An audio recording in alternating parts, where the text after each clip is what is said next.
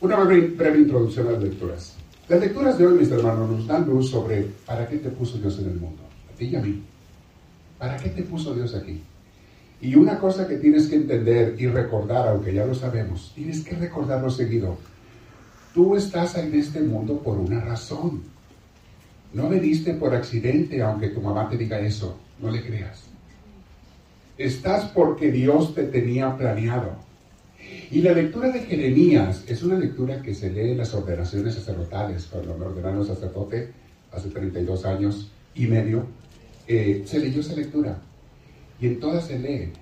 Tú estabas en la, lo que dice la lectura, tú estabas en la mente de Dios desde el seno de tu madre. Tú no viniste por accidente, Dios tenía un plan para ti. Y te llamó para hacer un bien a las gentes. Vamos a hablar de eso. y luego tenemos a Jesús en el Evangelio, que se dio cuenta de eso también. A los 30 años de edad fue bautizado por Juan, fue al desierto y dice, ah, yo también fui enviado por una razón. Y tengo que empezar mi ministerio. Fui enviado para hacer bien a los demás. Entonces, tenemos la vocación de Jesús. Y empieza a predicar. Y también, como hemos visto los domingos pasados y, en las clases de Santa Teresita del curso que les eh, he estado dando los viernes, que ya voy a empezar a dar otro el próximo, dentro de 15 días, 14, les doy otro curso. Eh, vamos a empezar uno nuevo muy interesante sobre el cortisol y la oxitocina. Todo lo que pasa en nuestras emociones, pero no hay que ser el tema, va a ser un curso muy rico para lo que la gente está viviendo. ¿Qué te causa el estrés? ¿Cómo controlarlo?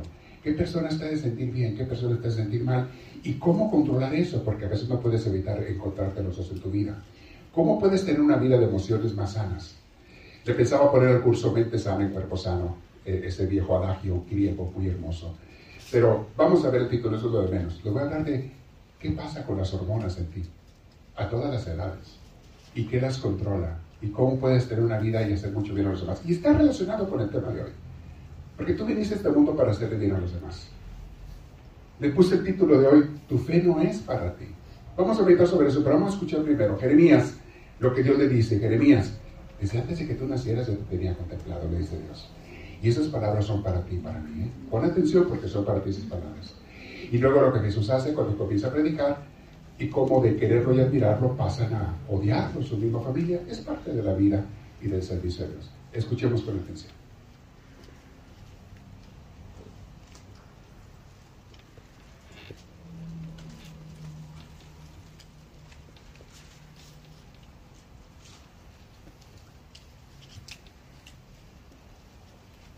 La lectura está tomada del profeta Jeremías, capítulo primero, versículos del 4 al 5 y del 17 al 19. Me llegó una palabra de Yahvé. Antes de formarte en el seno de tu madre, ya te conocía. Antes de que tú nacieras, yo te consagré. Y te destiné a ser profeta de las naciones. Tú ahora muévete y anda a decirles todo lo que yo te mandé. No temas enfrentarlos porque yo también podría asustarte delante de ellos. Este día hago de ti una fortaleza, un pilar de hierro, una muralla de bronce frente a la nación entera, frente a los reyes de Judá y a sus ministros, frente a los sacerdotes y a los propietarios. Ellos te declararán la guerra, pero no podrán vencerte, pues yo estoy contigo para ampararte palabra de Yahvé, palabra de Dios.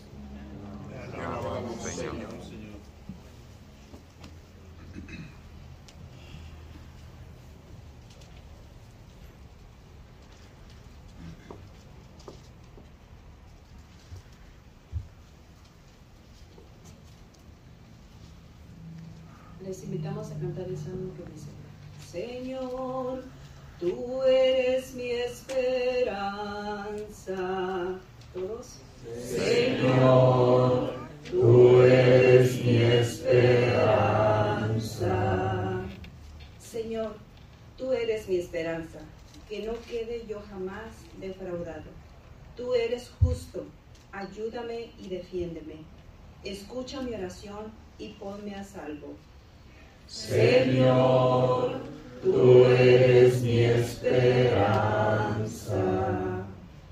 Sé para mí un refugio, ciudad fortificada en que me salves, y pues eres mi auxilio y en mi defensa, líbrame, Señor, de los malvados. Señor, tú eres mi esperanza. Señor, tú eres mi esperanza. Desde mi juventud en ti confío. Desde que estaba en el seno de mi madre, yo me apoyaba en ti y tú me sostenías. Señor, tú eres mi esperanza. Y para escuchar el Santo Evangelio de pie.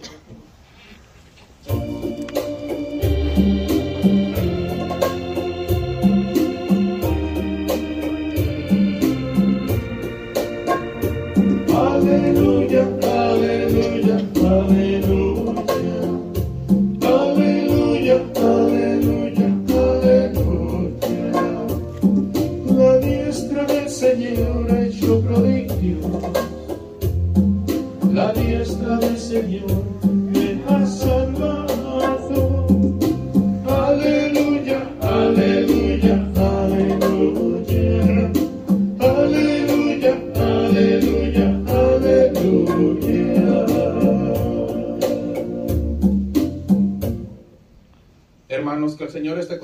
Ustedes. Lectura del Santo Evangelio según San Lucas. Gloria a ti, Señor Jesús.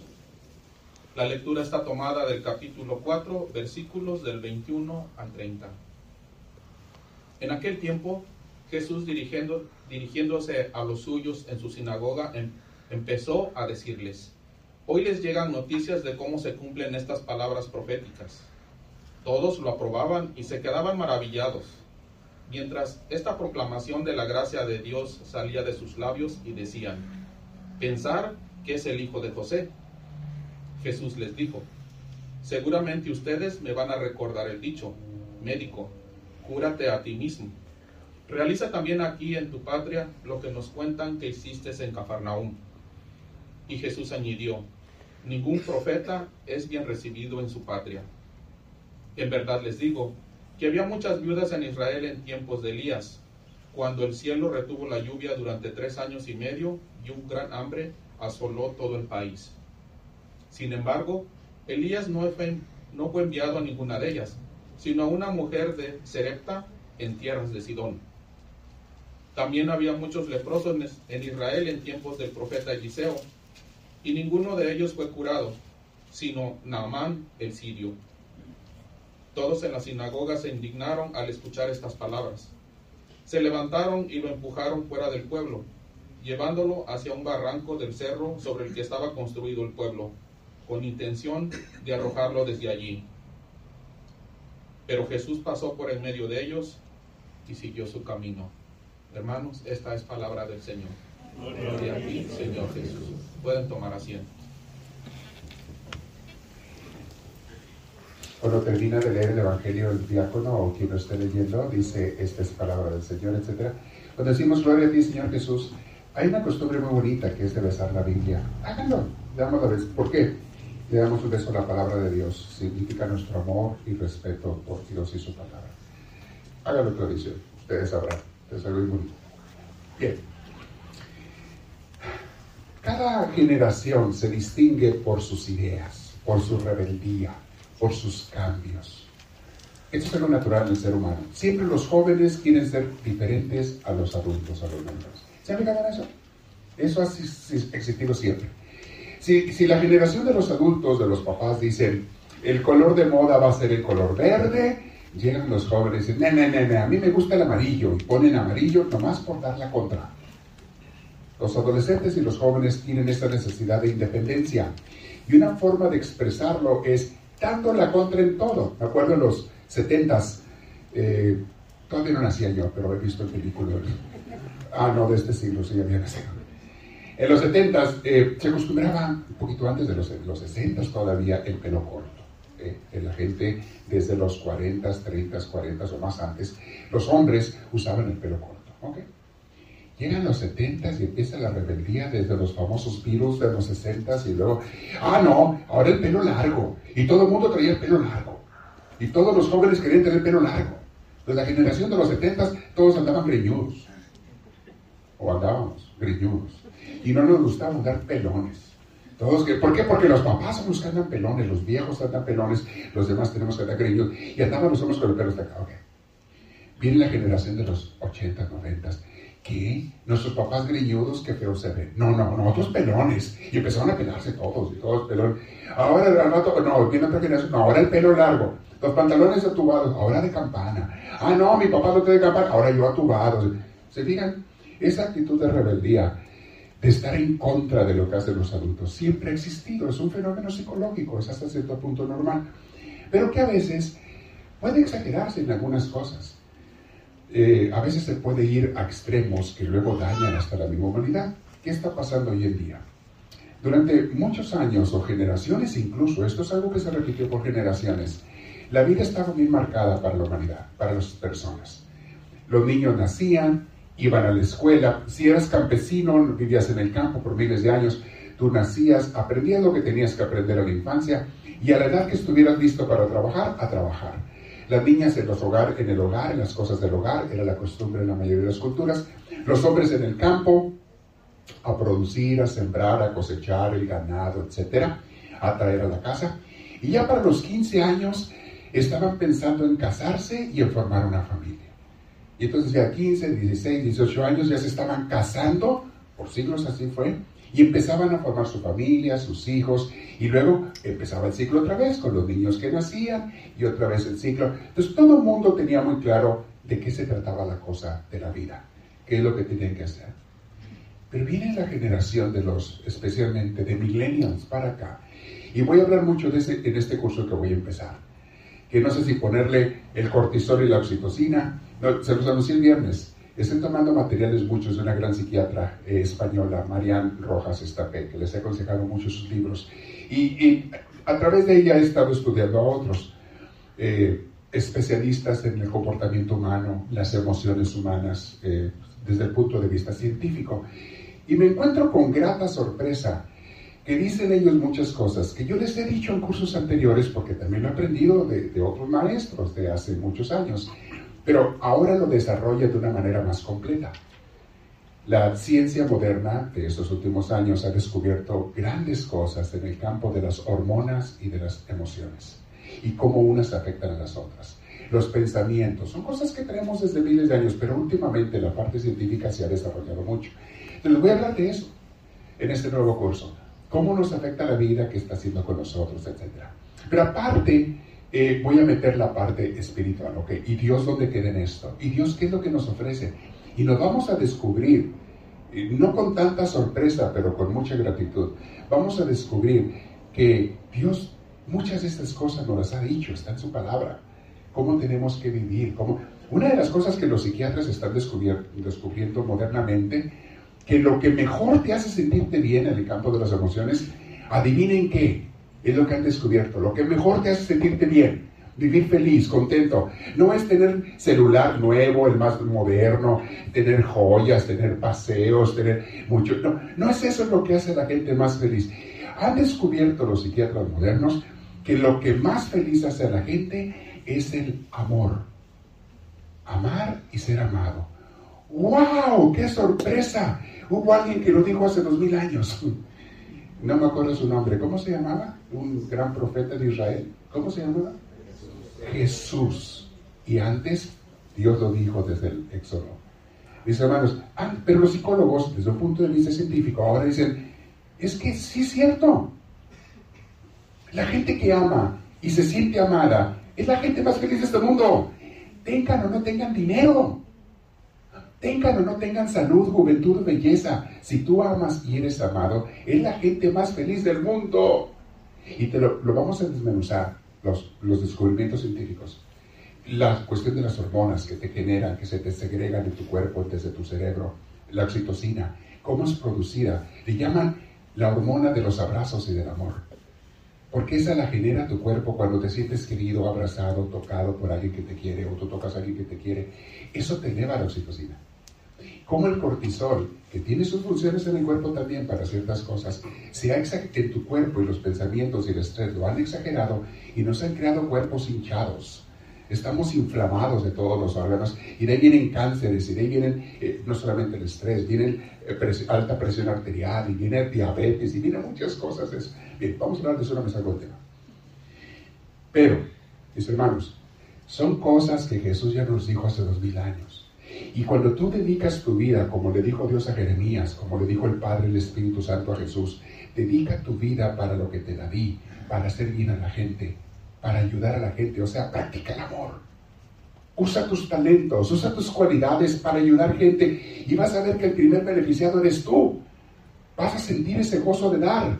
Jesús dijo, hay más alegría en dar que en recibir. El primer beneficiado vas a ser tú. Aprovechalo, hazlo. Y le dijo a Jeremías el Señor, Jeremías, tú no veniste para ti, tú viniste para ayudar a la gente. Y eso es lo que a ti te va a hacer feliz, Jeremías, pero ayuda a gente, salva gente, lleva gente en el camino de Dios, salva matrimonios, familias, hijos, muchachos que andaban perdidos, sálvalos, llévalos.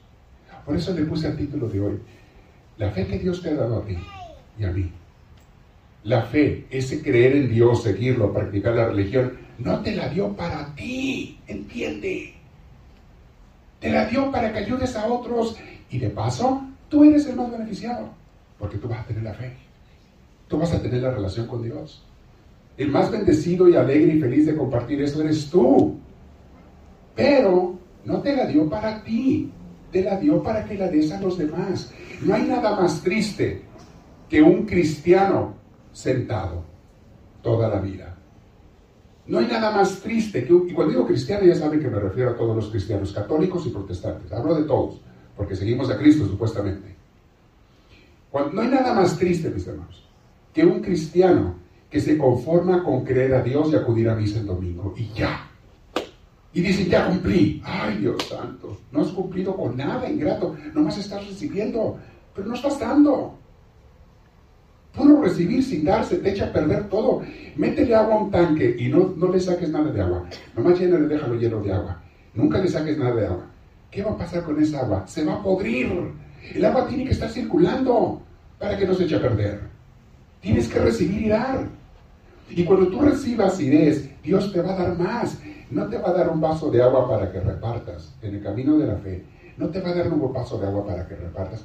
Te va a dar un río de agua si tú estás dando a los demás. Mientras más des, más te da Dios para dar. Tenemos el ejemplo de Jeremías. Jeremías renunció a su vida. Dijo, desde muy jovencito, porque ese era su temor, era muy joven. Dios mío, ¿yo, ¿quieres que yo sea profeta? Soy muy joven, no sé. Jeremías, tranquilo. Yo voy a hablar por ti. Tú dedícate a servir a los demás desde jovencito. Tendría unos 15 años, Jeremías. Tú vas a servir a Dios. Y vas a ver qué hermoso va a ser tu vida. Y Jeremías transformó a mucha gente para Dios. Y dejó una huella y dejó enseñanzas en su libro y en la Biblia que tres mil años después nos siguen sirviendo a todos. Él hizo su vida para los demás. Mi hermana, mi hermano, tu fe no es para ti. No la uses para tu beneficio nada más. Es para que la des, para que practiques el amor, el ministerio, tus talentos. Si usted se conforma con venir a misa, quizás hacer tu oración diaria y hasta allí. O sea, nomás yo, yo, todo para mí. Mi misa para mí, mi oración para mí, el sentirme bien yo, el recibir yo, yo, yo, yo, yo, yo, yo. Mi hermana, mi hermano, esa fe se te va a podrir. Por eso hay gente que viene un tiempo a la iglesia y luego deja de venir. ¿Saben por qué? Se les pudrió su fe. Nomás recibían. Nomás recibían y no daban. La gente que hace eso se les pudre su fe. Tú los ves venir a misa asiduamente por un tiempo, hasta estar contentos y estar felices, y un día de las buenas a, la, a la, como dicen, de las buenas a las noches, desaparecen, no los vuelves a ver. Vienen allá, se aparecen cada seis meses. Y les dices, fulanito, fulanita, ¿dónde estabas? ¿Qué habías hecho? ¿Sabes qué les pasó a muchos de ellos? Se les pudrió su fe. Se les pudrió porque nada más recibían, pero no daban recibían agua, pero no compartían. Hay una película que les recomiendo mucho, mis hermanos. Y la han visto, estoy seguro, todos ustedes. Ahorita está en Amazon Prime, los que tengan el servicio de Amazon Prime, tiene películas gratis y otras en renta y unas gratis. Está gratis. It's a Wonderful Life. Es una vida maravillosa. ¿Se acuerdan de esa película? que la pasan mucho en Navidad, en la tele la repiten siempre, fue filmada allá por los 40 o 50 en blanco y negro. Y ahorita la tienen también en color, le pusieron color en Amazon Prime. La puedes ver en blanco y negro por gratis, si tienes Amazon Prime. La puedes ver en, por gratis en blanco y negro o a color. Mis hermanos, yo no, ya perdí la cuenta de cuántas veces he visto esa película. Ya la perdí. Y la repito, y la repito. Mínimo, yo creo que la veo unas tres veces por año. Mínimo. Unas tres veces al año yo repito esa película. Y cada vez que la veo, me vuelvo a llenar de emoción y de pasión por amar y servir a los demás. ¿Se acuerdan de la historia de esa película? George Bailey, aquel niño que desde chiquito tenía sueños muy hermosos. Él quería viajar por el mundo, era su pasión. Y él decía, cuando esté grande, salga de la escuela, me voy a ir, nomás que termine la high school, yo me voy a ir a recorrer el mundo.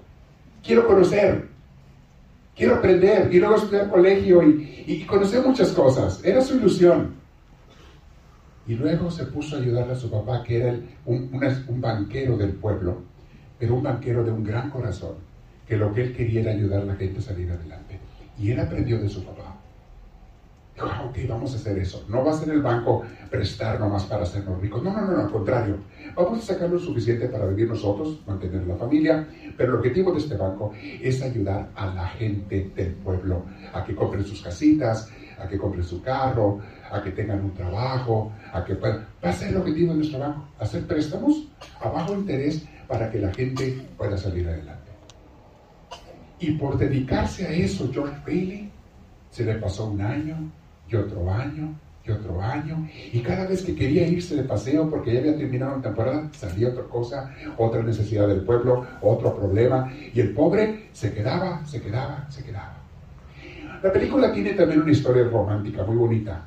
Se enamora de una muchacha, después se casan, tienen sueños, dice, de luna de miel, no sé a dónde se iban a ir, ¿se cuándo se iban a ir?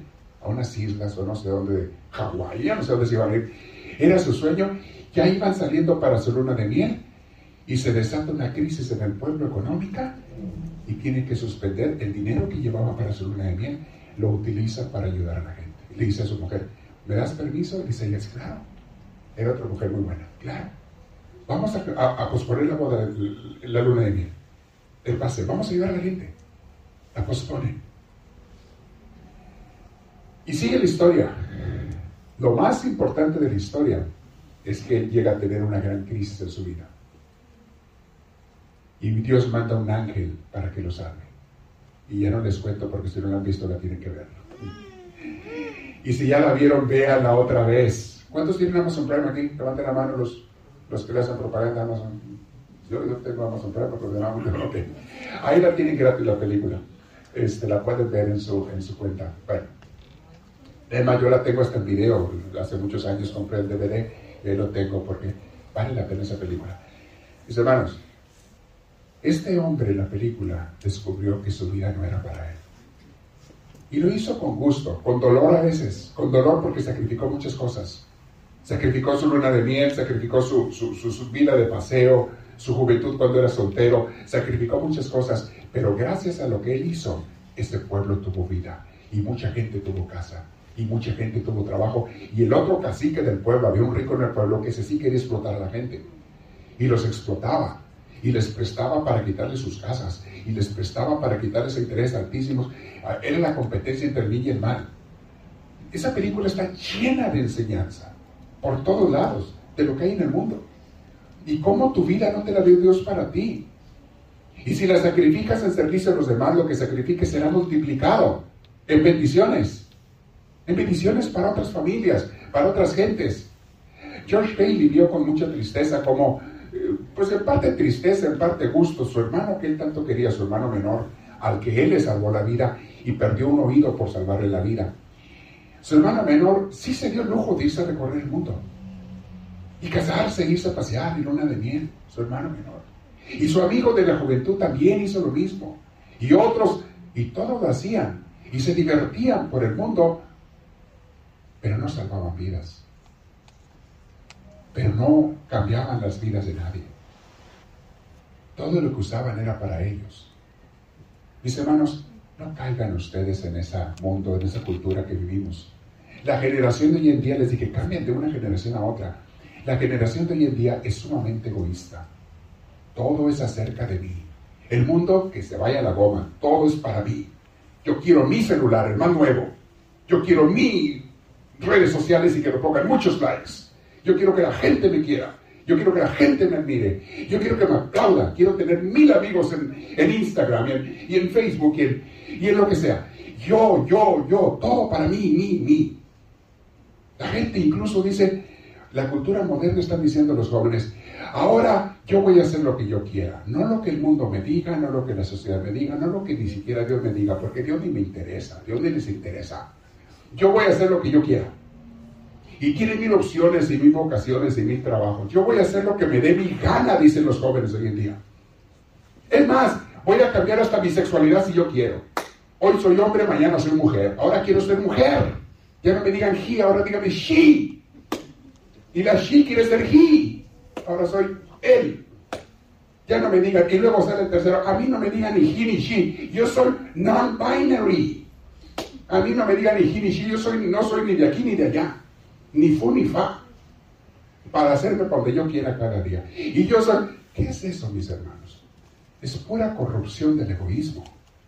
Ya no solamente es egoísmo, todo es acerca de mí, es aparte, yo transformo la vida y no hay ningún Dios que me diga lo que yo tengo que hacer o para qué me mandó al mundo. Dios no me va a decir si yo voy a ser hombre o soy mujer, yo decido que soy. Dios no me va a decir si voy a trabajar en esto o en otro, yo voy a decidir en qué trabajo y siempre va a ser para mí. Todo es para mi beneficio. Para mí, mí, mí, mis hermanos. Eso algunos de ustedes no se han dado cuenta, pero los que están, los jóvenes que están en las escuelas, saben de qué estoy hablando. Los que están al tanto de las noticias y de la cultura norteamericana y en otros países saben de qué estoy hablando. Ya se trata de que cada quien quiera hacer lo que le da su regalada gana. Por eso caen tanto en la depresión. Si tú dijeras, ok, son egoístas y son muy felices, no, no, no, no. Estamos viviendo una generación de gente amargada. Esos que todo es para mí, viven amargados, deprimidos, retraídos, encerrados, no tienen vida social real, real, porque es pura ficticia la de las redes sociales. No tienen vida social, ya no piensan en formar un hogar, ya no piensan ni siquiera en tener hijos, ya no piensan en nada porque están retraídos en el yoyo. Y tanto así tienen tantas opciones que no agarran ninguna. No tienen un camino en la vida, en otras palabras. Y les he dicho mil veces, la gente que no tiene un propósito en su vida, que no ha descubierto lo que Dios quiere para ellos, es gente que termina en la depresión, en la ansiedad, en la amargura. No hay nada más hermoso que levantarte cada día y saber para qué estás en este mundo. Y que vas a hacerlo con gozo porque vas a ayudar a gente. Solamente descubres tu vocación cuando te das cuenta que Dios te puso para mejorar la vida de otros. Y entonces serás una vida, una persona feliz. Ese curso que les voy a dar, mis hermanos, totalmente tiene que ver con para qué me puso Dios aquí en el mundo. No es nada más mis emociones. ¿Por qué quiere Dios que yo viva feliz? No es para mí, es para ayudar a otra gente. Sí, Dios quiere que tú vivas feliz, que tengas emociones tranquilas, que tengas gozo en tu vida, que tengas pasión por vivir. Dios quiere eso para ti, pero no para ti nada más. Es, es para que lo pases a otros, para que dejes el agua fluir. Una persona feliz hace feliz a otra gente. Una persona amargada amarga a otra gente. Una persona que tiene propósito de vivir hace que a otros les brille su día, se les ilumine su día. Una persona deprimida porque no tiene propósito, como ese que va allí, no tiene otro propósito más que hacer ruido. Ese es su propósito, yo, yo, yo, hacer ruido, que me vean, que me vean.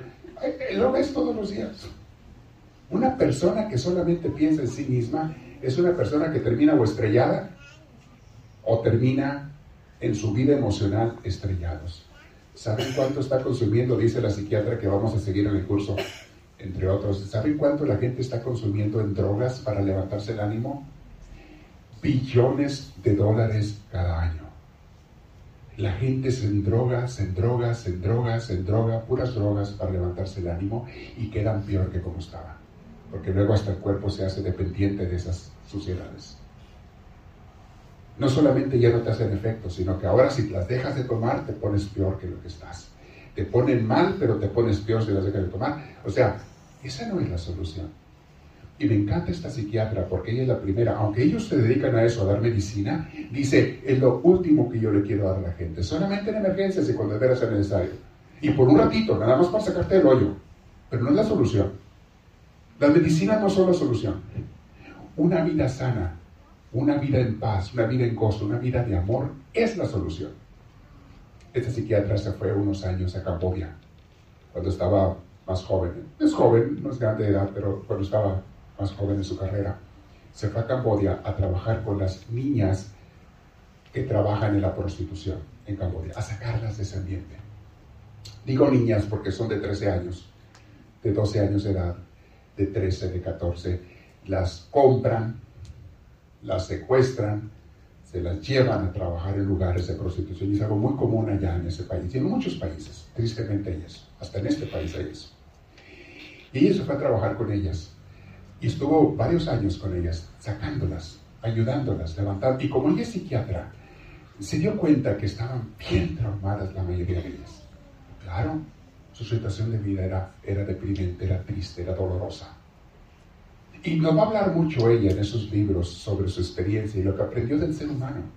Y cómo unas personas que están bien traumadas las saca adelante, pero siempre va a terminar en lo que Jesús nos dijo hace dos mil años. Amar y ser amado. Un amor puro, un amor santo, el amor de Dios. Piensen ahora, mis hermanos. Vuelvo al título que le pusimos al tema de hoy. Tu fe no es para ti. Tu vida no es para ti. Tus talentos que Dios te dio no son para ti. Ah, es que son para ser niño rico. No, no, andas cerrado, andas mal, andas pensando como el mundo. No son para eso. También te van a dar eso, pero no son para eso. Vas a tener suficiente para vivir, claro, con los talentos que Dios te dio, pero no es el propósito de ellos, es ayudar a los demás. Si tú te encierras en ti, en el yo-yo, no solamente no vas a cumplir con la vocación de tu vida, sino que vas a terminar en una vida vacía sin sentido y triste. Piénsalo, medítalo. Vamos a dedicar la vida a Dios, a los demás, a amar y ser amados.